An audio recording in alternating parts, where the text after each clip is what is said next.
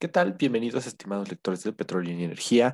Estamos en un episodio más de P&E Podcast. Le damos la más cordial bienvenida a este espacio. Eh, hoy presentamos, como eh, siempre en la alineación oficial, Raúl Cedeño, director editorial. Y Eric Velasco, coordinador de medios digitales de Petróleo y Energía. Y arrancaremos con un programa sin duda muy interesante eh, el día de hoy, dado que estamos eh, en nuestro episodio de hoy con una entrevista de nuestro nuevo formato de conversaciones con líderes de nuestra lista de los 100 líderes más influyentes del sector de energía. Nuestra invitada especial en esta ocasión es la senadora Indira Kempis, senadora por Nuevo León y miembro de la Comisión de Energía del Senado de la República. Pero antes de ir con su conversación, vayamos a la ya conocida sección de las cinco más relevantes de la semana. Claro que sí. Petrobras anunció que el Consejo de Administración aprobó la venta de la refinería La Undulfo Alves a Mubadala Capital. La petrolera estatal de Brasil anunció que su Consejo de Administración aprobó la venta en 1.650 millones de dólares a el Fondo de Inversiones Mubadala Capital de la refinería Landulfo Alves.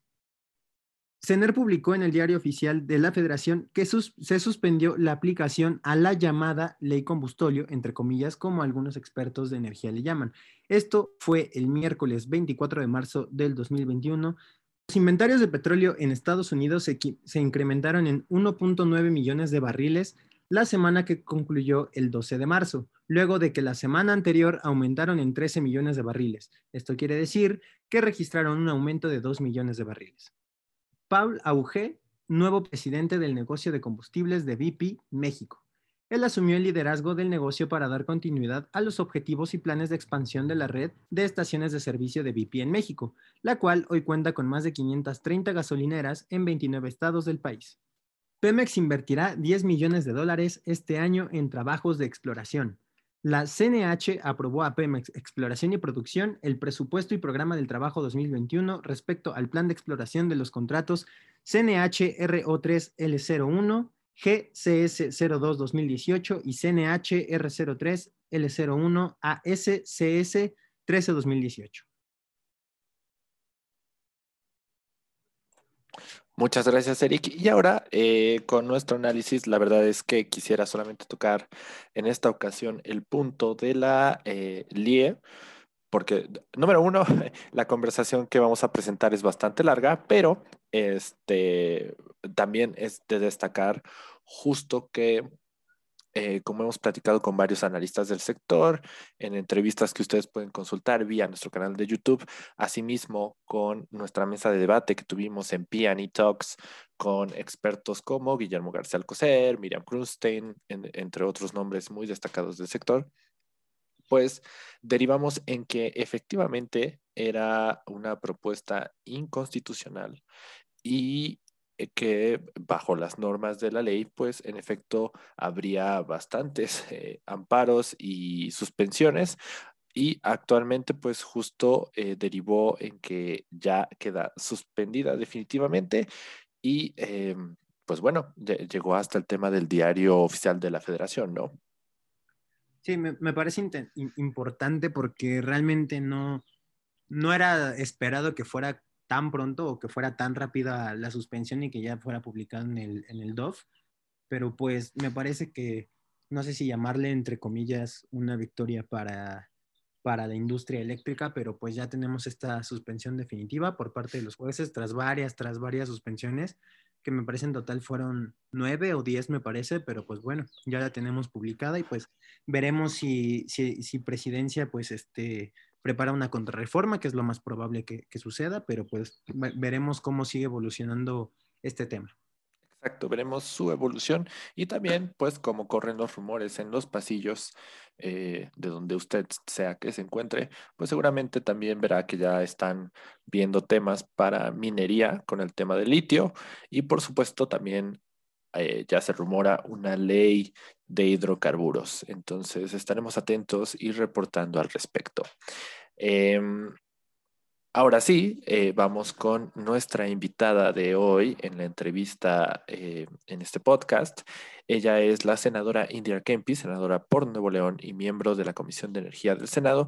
Y tuvimos una oportunidad de charlar con ella sobre su trayectoria, el análisis coyuntural de la situación en México y también pues sus perspectivas eh, siendo ella como alguien fuera de la política. Esta es su historia y vamos con la entrevista. ¿Qué tal? Bienvenidos estimados lectores de Petróleo Energía. Estamos aquí en otra edición de PNI Live Chats para conocer a nuestros líderes de la lista de los 100 líderes más influyentes del sector energético. El día de hoy estoy muy emocionado de estar aquí desde el Senado de la República para darle la bienvenida a la senadora Indira Kempis, este, senadora por Nuevo León y miembro del, eh, de la Comisión de Energía del Senado.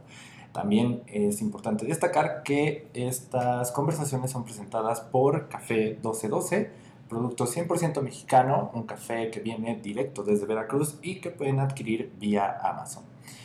Entonces, sin más, te damos la más cordial bienvenida a este espacio para platicar como, como líder del sector, conocer un poco más de ti, tu caso, este, cómo te has ido involucrando, qué proyectos tienes. Entonces, de verdad agradecemos que nos des este espacio para tener una charla más amena.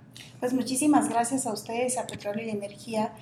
Eh, me parece que el futuro del país es energético.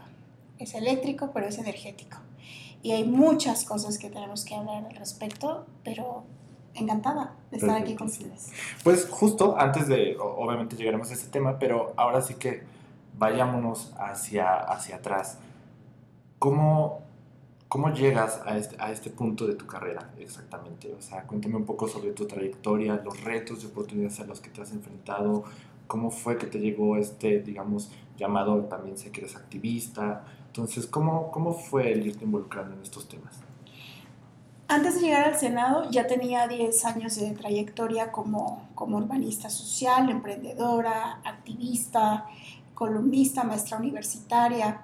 Soy de la generación que la crisis misma nos provocó ir más allá, eh, buscar oportunidades. Vengo de una familia muy pobre y vi crecer a mi familia eh, con la cultura del esfuerzo.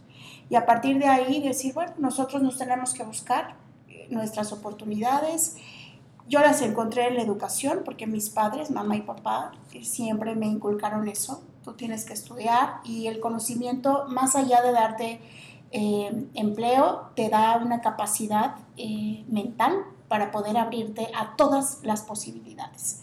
Entonces, fui consiguiéndome becas, así llegué hasta hacer mis, grados mis estudios de posgrado y eh, hacer a la par mi propia empresa y después eh, vino algo que a mí me cambió la vida, que es el activismo social, porque en los tiempos más difíciles de la inseguridad de este país, mataron a dos de mis compañeros de la escuela en donde yo estudié, el TEC de Monterrey, y a partir de ahí encontré un sentido de coraje cívico, de pensar que sí podemos cambiar este país con los talentos que tenemos, con nuestras capacidades, pero sobre todo con, con empatía de lo que está pasando, de ponernos en el lugar de las y los demás y entender que, que no, no todo el sentido de lo que significa México es igual para todos y para todas y que esto, es, esto va más allá es decir, solucionar los problemas de un país va más allá de eh, simplemente tener voluntad y, querer hacer las cosas. Entonces, cuando estás hablando de un sistema y una estructura,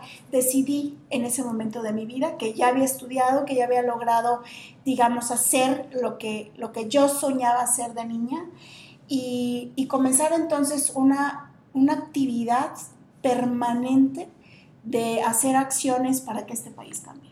Y así entonces llegué hace, hace tres años a la política, decidiendo entrar a un mundo donde mi mamá me decía que no, que no se podía, pero no que no se pudiera por, no, por la incapacidad de llegar, sino porque ahí, decía mi mamá, llegan no solamente las personas que roban, sino las personas que no tienen talento.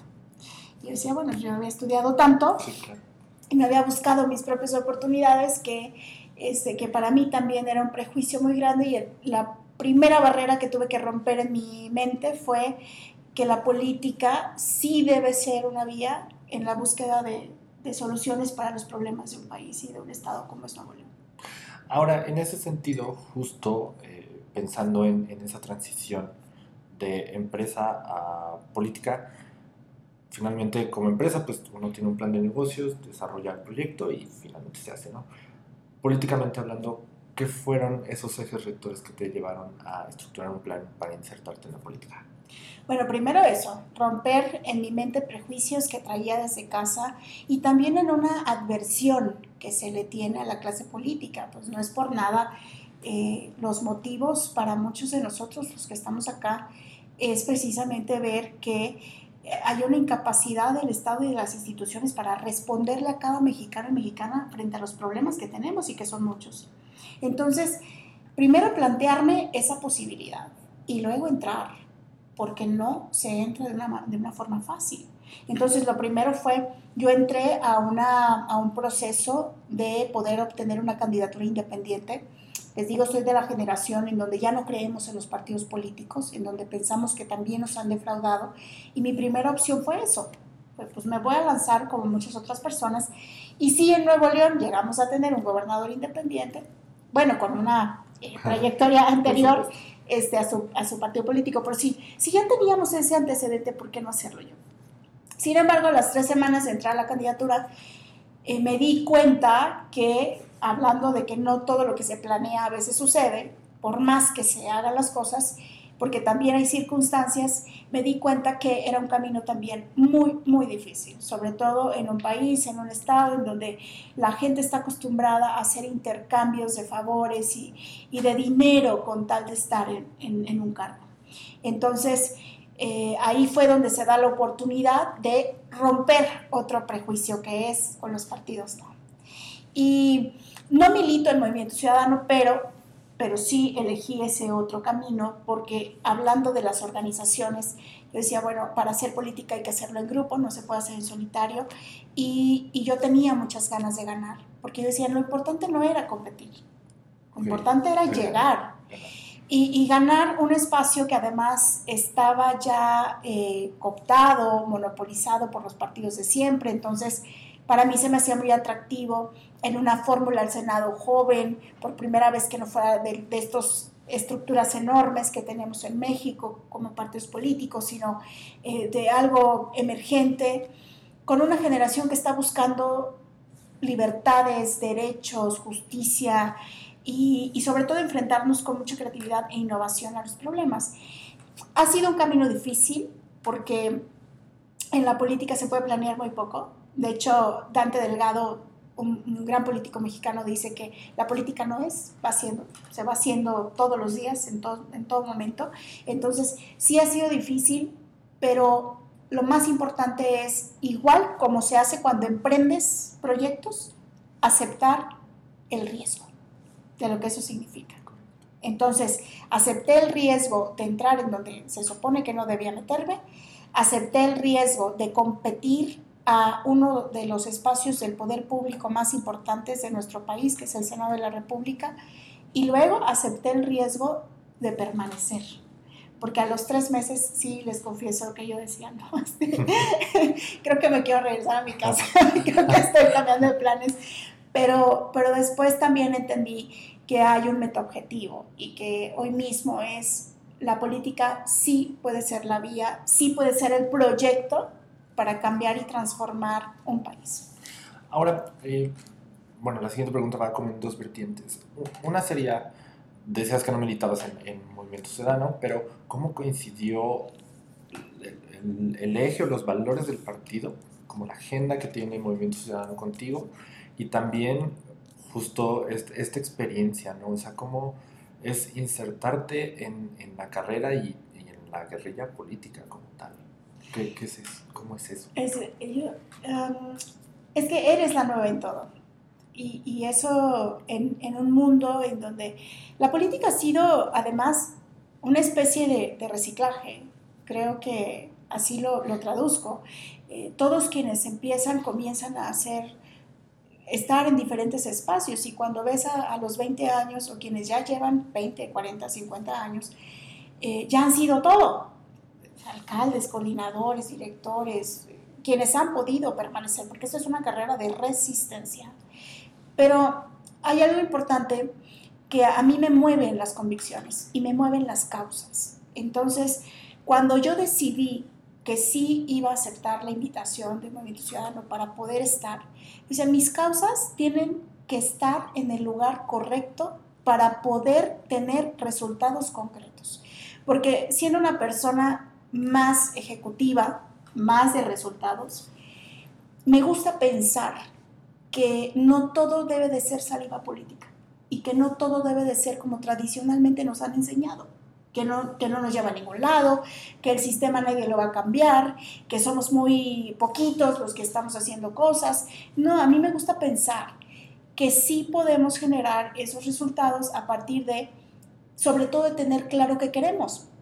Y, y, me parece que durante 10 años, trabajando con muchas causas, sé lo que quiero. Lo que quiero es tener un país de futuro y las causas de futuro no tienen partido. Las causas de futuro lo que tienen es gente, personas que hoy mismo están haciendo que eso suceda, incluso sin leyes de por.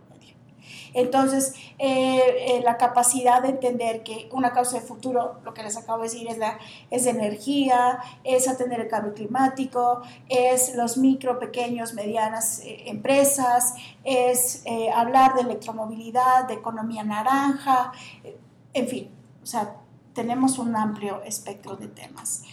Pero primero y por sobre todas las cosas, saber qué queremos. Y, a mí me parece que más allá del camino que decidí emprender eh, en, esta, en esta configuración política, eh, las causas deben de tener una prioridad y son a mí lo, lo, que me mueve. Cuando la gente me pregunta, bueno, ¿y luego que sigue del Senado?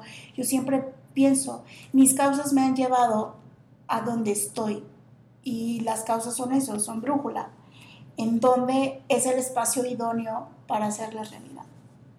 Y, y de la segunda parte de, de, la pregunta, justo el, el, sortear el camino. Sabemos que este año es importante en materia electoral. ¿Cómo fue esa experiencia? O sea, viniendo de, de fuera, insertarte en esa, en esa experiencia, ¿cómo fue? Ha sido muy difícil. Yo no romantizo a la política ni romantizo a un trabajo tan importante y trascendental como el ser un senador de la República es, es de reto intelectual, emocional y físico.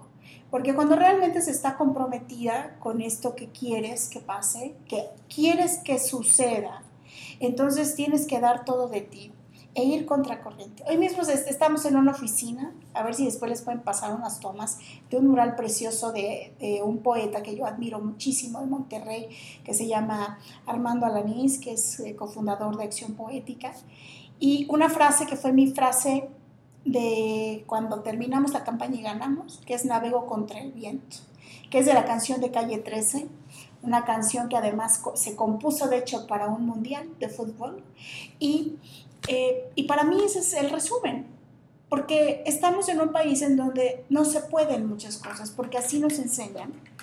Pero a mí la política, lo que, así como digo que mis padres me enseñaron que la educación no es que te dé oportunidades, es que te abre un mundo de posibilidades. La política es también un mundo de posibilidades. Aquí a mí el que me diga que no se puede, pues yo digo, si me dice que no se puede, yo te voy a enseñar que sí se puede, que vamos a encontrar el cómo sí. Porque no es posible tener tanto poder, tener un escaño de 128, tener un espacio en donde no hay persona que no te atienda una llamada o un correo electrónico como para no hacer que suceda. Entonces, eh, sí es, es, es, una carrera contra el viento, es una carrera de resistencia, es muy difícil. Una campaña, para mí, lo digo abiertamente, eh, han sido los tres meses eh, complicados emocionalmente también, porque además como mujeres enfrentarte a estigmas y paradigmas donde supuestamente aquí o vendiste algo o, te acostaste con alguien, o te están dando dinero, o alguien te maneja, o eres una eh, persona que no sabe lo que quiere, eh, es muy común pensar. Y entonces, como mujer, tienes que demostrar que estás en política porque, porque realmente tienes capacidades, habilidades, y, y no porque seas eso que la gente dice que puede ser. Que de hecho es un tema que vamos a tocar más adelante, ¿no? O sea, los retos como, como mujer, tanto dentro del sector como dentro de la política pero antes de eso, pues finalmente ganas, llegas al, al, escaño y ahora entrando en materia legislativa, em, número uno, ¿en qué comisiones estás actualmente, aparte de la de energía? ¿Y cuál es el, el panorama que tú ves para este año y la experiencia que has tenido en materia del sector energético en México? Oportunidades, complejidades y también en materia coyuntural, ¿no? Una, tenemos una reforma de ley controvertida en materia eléctrica, tú tienes una propuesta de electromovilidad, ahí sí pudieras como darnos un poco ese panorama y ese mapa de cuál, cuál ha sido la experiencia dentro de la, comisión. Bueno, en primer lugar, llego a un Senado que, donde la gran mayoría ya tiene una trayectoria política, es decir, antigüedad.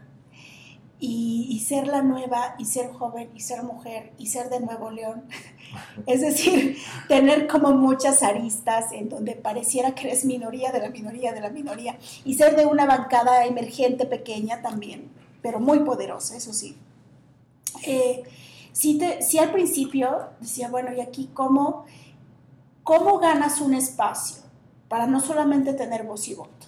sino para hacer el consenso, para tener los votos. Porque este es un juego de matemáticas y de matemáticas simples. Y es quién está a favor, quién está en contra y quién se abstiene.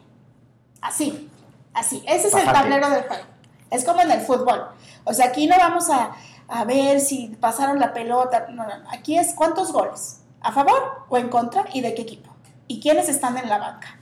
Ese es el juego. Entonces, entonces, cuando ves que son matemáticas simples, es cómo hacemos el consenso para tener esos votos a favor cuando queremos que así sea, porque conviene al país y conviene a nuestro Estado, o cuando no queremos que así sea. Y, y, y ha sido para mí una, una, un reto intelectual y, y un reto de saber quiénes son mis aliados, mis aliadas, qué causas son las que importan hacia dónde podemos ir si es que no hay interés. Entonces, lo primero que yo me planteé fue, ok, sí, soy una privilegiada, una de más de 120 millones de mexicanos y mexicanas que tiene un escaño. Perfecto. El escaño es compartido además, porque es, un, es una representación, es decir, no es mío ni de mi propiedad. Eh, represento a toda una comunidad. Entonces, eh, primero eso, sí, claro, soy una privilegiada por esto, pero, pero sigo siendo una de 128. Entonces, ¿cómo hacemos que suceda? Y entonces lo primero fue poner causas sobre la mesa. Es decir, temas que no se habían discutido antes, por ejemplo, igualdad salarial. Acabamos de eh, aprobar 11 iniciativas para la igualdad salarial después de 20 años que no se discutía eso en este Senado. O electromovilidad. A ver, vamos a avanzar un poco más. Claro, ya había algunas iniciativas de legislaturas anteriores, pero todas eran sobre, pues hagamos que eh, los autos eléctricos y el debate estaba muy reducido todavía. Bueno, ampliemos la gama de posibilidades.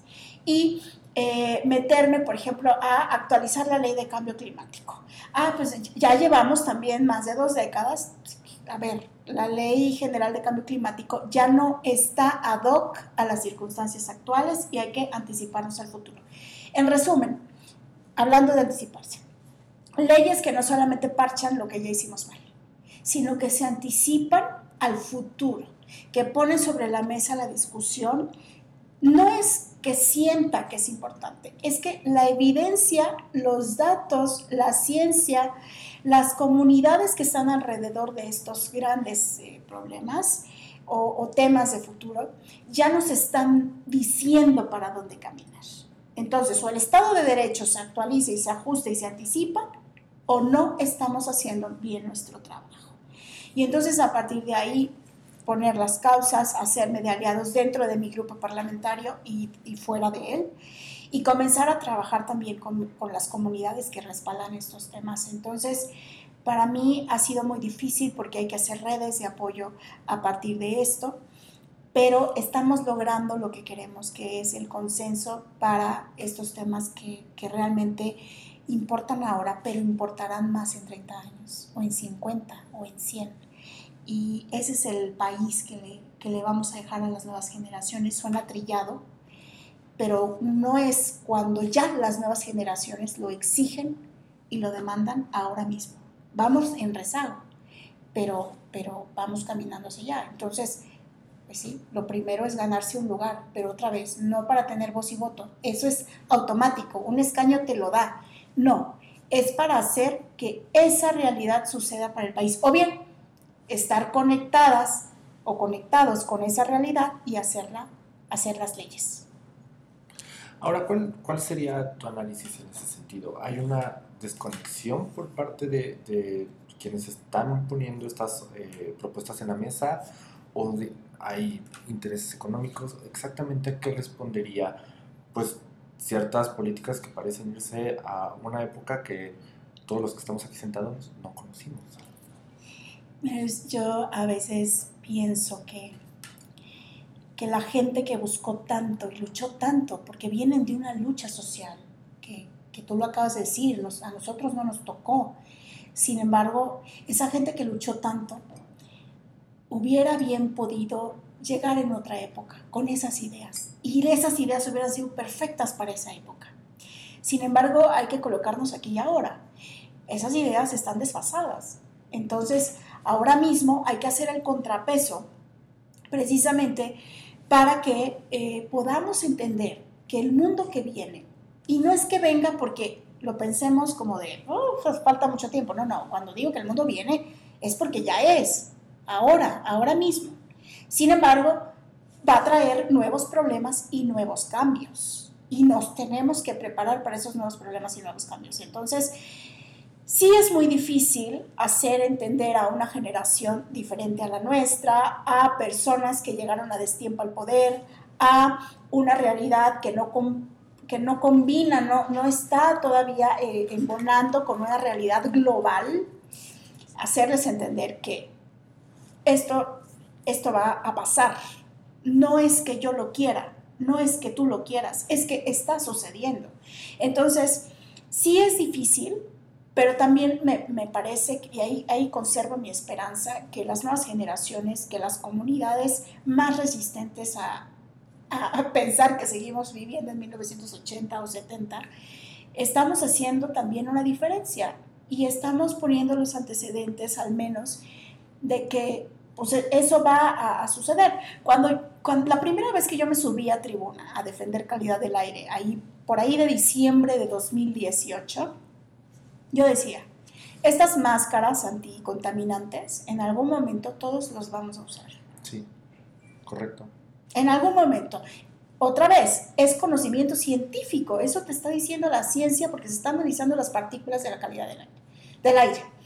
Entonces, ¿y qué pasó? ¿Y qué, ¿Y qué ha estado pasando? Dos años después todos estamos usando una mascarilla.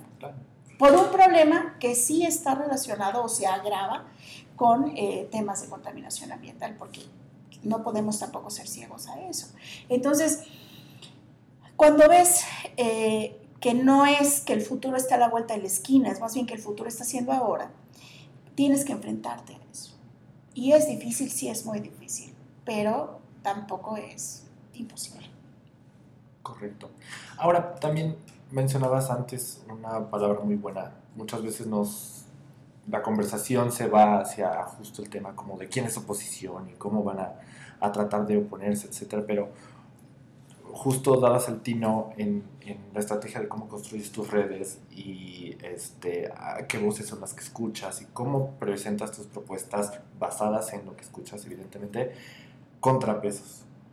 ¿Cuáles son los contrapesos que tú estás uniendo para justamente exponer estas problemáticas? Tenemos que hacer el equilibrio el equilibrio porque no podemos permitir que se nos escapen las oportunidades de las manos. Yo les acabo de decir, eh, vengo, vengo de una cultura de esfuerzo, sé lo que significa librar cada dificultad por la vida misma, eh, venir de la pobreza e irte, darte, irte dando cuenta de que no puedes dejar escapar. De, me acuerdo que mi mamá me decía, cada vez que se te presenta una oportunidad, Piénsalo muy bien porque puede ser la primera y la última.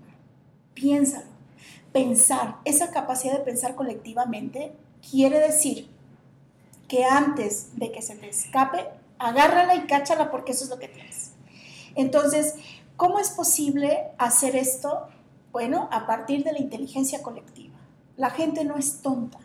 Las comunidades por más que nos han querido vender la idea de que, eh, de que somos ausentes, de que somos apáticos, de que no nos importa, de que estamos pensando en fútbol y en novelas y que estamos eh, ahí en el Facebook. Pero simplemente desconectados en una burbuja de privilegios, ¿no? Sí, la, la realidad es que no es así la inteligencia colectiva ahí está. Ahora que hablábamos de electromovilidad, a mí me sorprendía porque hemos conversado en el sector desde, obviamente, la gente ya tiene todo el, know-how de mucha tecnología o de negocios, pero también hay comunidades que hoy por necesidad están convirtiendo eh, vehículos en, vehículos eléctricos o están haciendo redes de motocicletas eléctricas para que eso sea más económico para poder hacer traslados comunitarios. Entonces, cuando ves esta capacidad humana de crear, de innovar, de, de ir pasos agigantados adelante de las leyes, bueno, pues es que hay que obligarse a que las leyes estén ad hoc a esas transformaciones. Punto. Eh, la clandestinidad no, no nos ha dejado nada bueno y en ese sentido pues tendríamos que estar avanzando para allá. No es algo que vaya a dar la casualidad ni es fortuito, todo se gana. Al menos eso me enseñaron mis abuelas. Todo se gana, entonces hay que ir a tocar puerta a las comunidades. Ese ha sido parte de mi holística de trabajo. Yo no espero a que me toquen la puerta en el Senado, ni en mi oficina, ni que no me gusta ir a buscar, a ver qué, empresas, qué sociedad civil, qué comunidades orgánicamente están haciendo cosas que nos permitan tener una realidad mejor eh, o una vista más, más periférica de lo que está sucediendo y podamos ir haciendo los acuerdos necesarios para, para el cómo sí. Porque a mí lo que me interesa mucho es cómo sí lo logramos. Bueno, si en esto no estamos de acuerdo, que hay intereses. Bueno, pues dejemos esa conversación a un lado, pero en donde sí vamos a estar de acuerdo. Y, y, a mí me, me, da mucho gusto ver que esas redes que estamos tejiendo para el contrapeso y el equilibrio están eh, sucediendo casi casi de manera, de manera natural, porque lo que no podemos permitir hoy mismo es que se nos escapen eh, los trenes, que se nos vaya el, tren, porque como diría mi madre, pues a lo mejor es el último. Y, en este momento de crisis, de pandemia, que tenemos tantos problemas y se agudizan y se desnudan, eh, desigualdades, más, más nos vale este, hacer comunidades muy fuertes, muy resistentes y muy proactivas para no dejarnos. Entonces, en, en, mi última intervención en la reforma eléctrica, yo decía hasta el final, pues bueno, si esta Cámara esto, esto elige, tenemos otras instancias. A ver, no, me voy a quedar cruzada de brazos a que alguien más decida mi futuro, el futuro de, mi familia, el futuro de las personas que conozco, el futuro de este país. Al menos soy de las que piensa que, siempre hay que buscar como sí. Y solamente con comunidades, inteligencia colectiva, redes de apoyo fuertes eh, y esas comunidades resistentes podemos hacer esos contrapesos. Perfecto. Y ahora, justo hablando de contrapesos y, de, generar el cómo sí, este, este es un mes importante, pero no quiere decir que solamente sea el mes, sino todo el año debe serlo. Este, fue Día de la Mujer, hemos visto manifestaciones, hemos visto una unión muy importante por, la, la, comunidad de mujeres en México. Este, en este caso, ¿cuál es tu visión de la posición de la, de la mujer dentro del sector energético, pero también desde tu área política, empresarial, de activismo. Veo que hay un, hay un cambio, hay un involucramiento importante, este, van en, en una buena dirección, qué áreas de oportunidad ves y también este, pues relevante también destacar que justo mencionas eso, mi, mi madre, mis abuelas, nosotras, es muy interesante cómo y, las muy bien el, pues la influencia femenina que ha tenido en ti este, grandes figuras como, como ellas. Sí, claro. Si, si les hablo un poco de mi familia, eh, mis abuelas fueron trascendentales para mí porque las dos, una viuda y una separada por violencia intrafamiliar, eh, criaron solas a siete y ocho hijos. Cuando digo criaron, hablo incluso de eh, de solventar ellas solas con su trabajo los gastos de la familia. Y mi madre también lo hizo. Entonces tengo tres mujeres que me han demostrado, no es que puedan solas, ¿eh? o sea, es más bien que ellas con esa valentía, en un tiempo en donde además eso era un estigma. A ver, ¿cómo es posible que eres viuda y no te has vuelto a casar? ¿O cómo es posible que te hayas separado de un hombre? Pues, este, pues ahora sí que eh, aguántate, porque pues esa es tu misión en la vida, ¿no? Entonces, cuando vas, cuando ves a dos abuelas que rompen con esos eh, paradigmas y ves a una madre que trabaja y estudia para ser científica y la ves crecer mientras eh, tú estás también creciendo en todos los sentidos. Entonces, son mi mayor fuente de inspiración. Por eso cuando hablo del cómo sí, de que sí es posible, es porque yo lo he visto en mi propia vida. No, es un sueño, estoy hablando de cosas de fantasía, estoy hablando porque lo he visto en mí. En un país en donde es muy difícil eh, salir de esos círculos y poder llegar a, un esplendor en donde sabes que, has buscado tanto que ahora lo tienes. Entonces, eh, ver esa influencia lo que me hace pensar es, las mujeres del sector energético también hemos roto esos paradigmas. Un mundo en donde se supone que nada más los hombres saben, saben, ya de cajón. Eh, y ahora ver a tantas mujeres con con esas eh, acciones y voces tan contundentes que están creando empresas o que son parte de ellas, que defienden sus proyectos, que además tienen una visión integral, que eso es muy característico de las mujeres pioneras en, en mundos de hombres. Entonces, vamos hacia allá. El mundo cada vez va a tener más mujeres tomando decisiones y nos tenemos precisamente por eso que anticipar, nos tenemos que preparar, porque no sabemos lo que eso significa. Hoy todavía eh, el mismo sector energético está dominado por hombres. Y tampoco quiere decir que sean hombres incapaces, ¿eh? No, por supuesto. Pero sí quiero decir que conforme pasa el tiempo, más mujeres van a usar sus talentos y van a tener interés en ingresar a la industria, en ingresar a, hacer políticas públicas o leyes, como es mi caso, para que eh, tengamos un sector de avanzada, fortalecido. Eh, mirando hacia el futuro, entonces tenemos que crear las condiciones. Por eso mismo, eh, metimos las iniciativas, ingresamos las iniciativas de igualdad salarial, por ejemplo para comenzar a trabajar derechos y libertades de pisos parejos.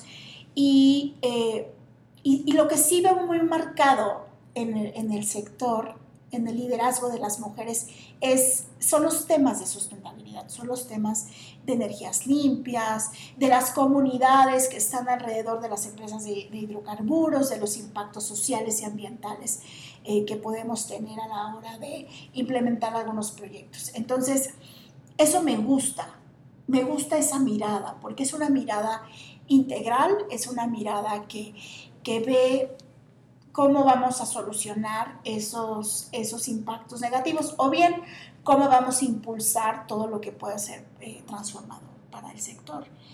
Y, para allá vamos. Y, y, me da tanto gusto ver a mujeres con mayor capacidad de decisión, porque en el entendido que si son mujeres capaces, vamos a crecer. O sea, vamos a enfrentarnos a un, un país mucho más, con mucho más futuro y entender que el sector energético, si bien hoy mismo es parte y motor de nuestro desarrollo económico, puede ser mucho más integral y puede explorar eh, más oportunidades de desarrollo. Perfecto. Y finalmente, cerrando y englobando la, la conversación, liderazgo y juventud finalmente perteneces a, una generación joven de políticos, de activistas. ¿Cuál, es el rol de, los jóvenes y también desde tu liderazgo, cómo lo impulsas? La juventud es un valor. Cada día me queda más claro. La juventud está asociada siempre con esta capacidad de, eh, de ir a la par de las innovaciones y de la energía, hablando de energía, de la energía de, hacer y de, y, incluso de a prueba y error ir buscando todas estas opciones y posibilidades. Estas nuevas juventudes, además de que, de que son bastante francas, a mí eso es lo que me gusta de las nuevas juventudes, son francas, no tienen límites. Es hora de desnudar lo que somos. Y, si tú eres homosexual y eres ecologista y eres eh, emprendedor y eres y te pintas el cabello de rosa, no pasa nada, no, no hay una contradicción en eso. Y eso me gusta, esa franqueza la necesitaba el mundo. Y por otra parte también veo juventudes que hoy mismo en este país están viendo limitadas todas esas capacidades de ser, porque el Estado sigue siendo un Estado a la antigüita. Volvemos al punto de un Estado representado por autoridades que hoy creen que las juventudes vivimos en, en eso, en, el siglo pasado, en 1950, cuando no es así. Y por eso mismo hay que eh, sumar a las nuevas juventudes a la conversación pública. Las feministas, por ejemplo, hoy están haciendo el mayor contrapeso en esta crisis del sexenio que tiene que ver con las violencias hacia las mujeres. Me estoy atreviendo a decir que es, eh, es la crisis del sexenio en términos sociales. En términos económicos, la crisis energética es la crisis del sexenio, pero en términos sociales son las nuevas juventudes, las feministas, las que dicen, ah, ok, este, no vas a romper el pacto, pues te vamos a, poner los puntos sobre las sillas del acuerdo que sí queremos tener contigo, presidente. Y se atreven a decirlo así, rompa el pacto, presidente. Sin, eh, sin mayor duda y con mucha contundencia. Entonces... Incluso eh, con vallas. Incluso con, sí, claro. Incluso... con eh, vallas.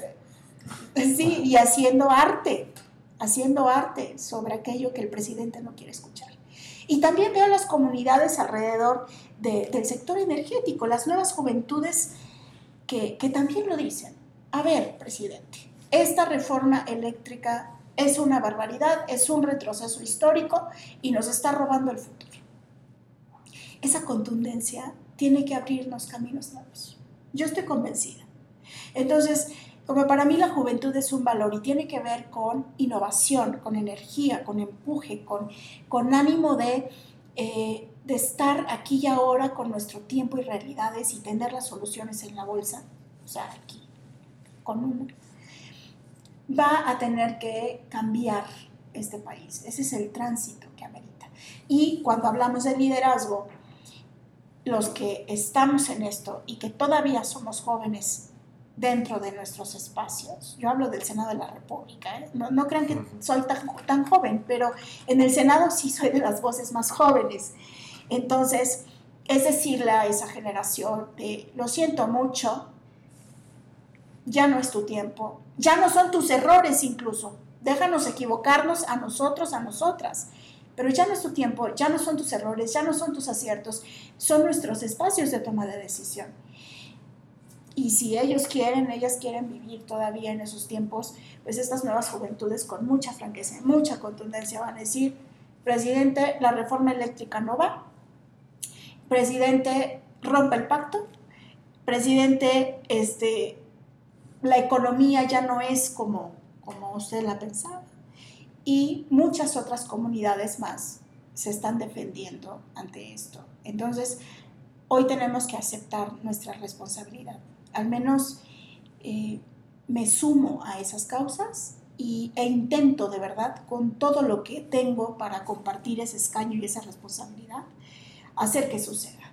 Entonces yo también me sumo efectivamente, vamos para allá y, y hay que hacer esa causa común, no solo con las personas más jóvenes, con las personas que, que hoy también entienden que el mundo es diferente, y que aunque no tienen la edad de un joven, este, pero sí tienen la innovación y la creatividad suficiente para encaminar al país a, un rumbo nuevo.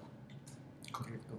No, y, sin duda te, te, agradezco eso. Es una visión que pocas veces escuchamos este, por parte de nuestras autoridades y representantes.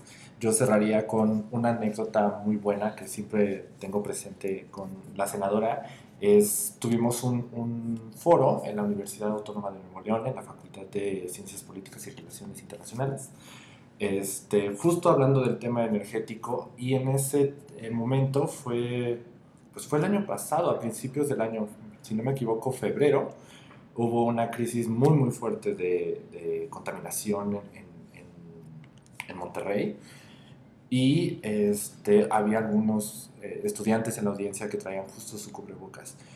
Y cuando diste las palabras de cierre, justo fue, no, no te la quites, pórtala y con orgullo, porque ese, ese es el futuro. Este, si no atendemos las causas, es el, futuro que nos espera y pues sin duda este, lo estás haciendo. Te agradecemos el espacio que nos brindas a, este, para charlar. Esta es una nueva visión, una nueva forma de conocer a nuestros líderes del sector energético, qué es lo que están haciendo, cómo están apostando para el desarrollo del país, para la innovación, desde la autoridad. Y pues sin más, yo este, cerraría de mi parte la, la conversación, igual si quieres agregar algo más. Este, cordialmente invitada a hacerlo. No, pues muchísimas gracias. Espero que sigan eh, eh, al pendiente de estas conversaciones He estado leyendo mucho sobre varios de estos perfiles y México tiene talento. México tiene liderazgos importantes que hay que seguirles la pista porque en el sector energético van a transitar las venas del futuro de este país. Pues sin más, nos despedimos. Muchas gracias por estar otra vez en este espacio. Estuvimos a la senadora Indra Kempis es senador por Nuevo León y miembro de la Comisión de Energía en el Senado. La pueden seguir en redes sociales, en Twitter y en Instagram. Está como in-day. Y también a nosotros, por supuesto, Facebook, Twitter, Instagram, LinkedIn, YouTube, Petróleo y Energía. Y nos vemos en la siguiente transmisión de nuestras pláticas con líderes. Esa fue nuestra charla con la senadora Indira Kempis, senadora por Nuevo León y miembro de la Comisión de Energía del Senado. Eric, cuéntame tus impresiones de la conversación que tuvimos con ella. Sí, sinceramente me pareció muy interesante cómo aborda los temas desde un punto de vista un poco más objetivo, dejando de lado la, la subjetividad y sobre todo marcando que las mujeres son un punto clave y un punto realmente importante para la evolución de este país y sobre todo en las nuevas generaciones, ¿no? Que, que, pues prácticamente el futuro está en nuestras manos y es lo que dijo ella durante la entrevista y lo remarcó todo el tiempo, que, que somos una generación poderosa, tenemos el poder prácticamente en nuestras manos, pero siempre resolverlo con responsabilidad y siempre tratando de innovar, llevando al país con mejores tecnologías, tratando de buscar esta transición energética, eh, esperar que, que, podamos nosotros resolver todo el problema climático en un futuro con energías limpias, ¿no?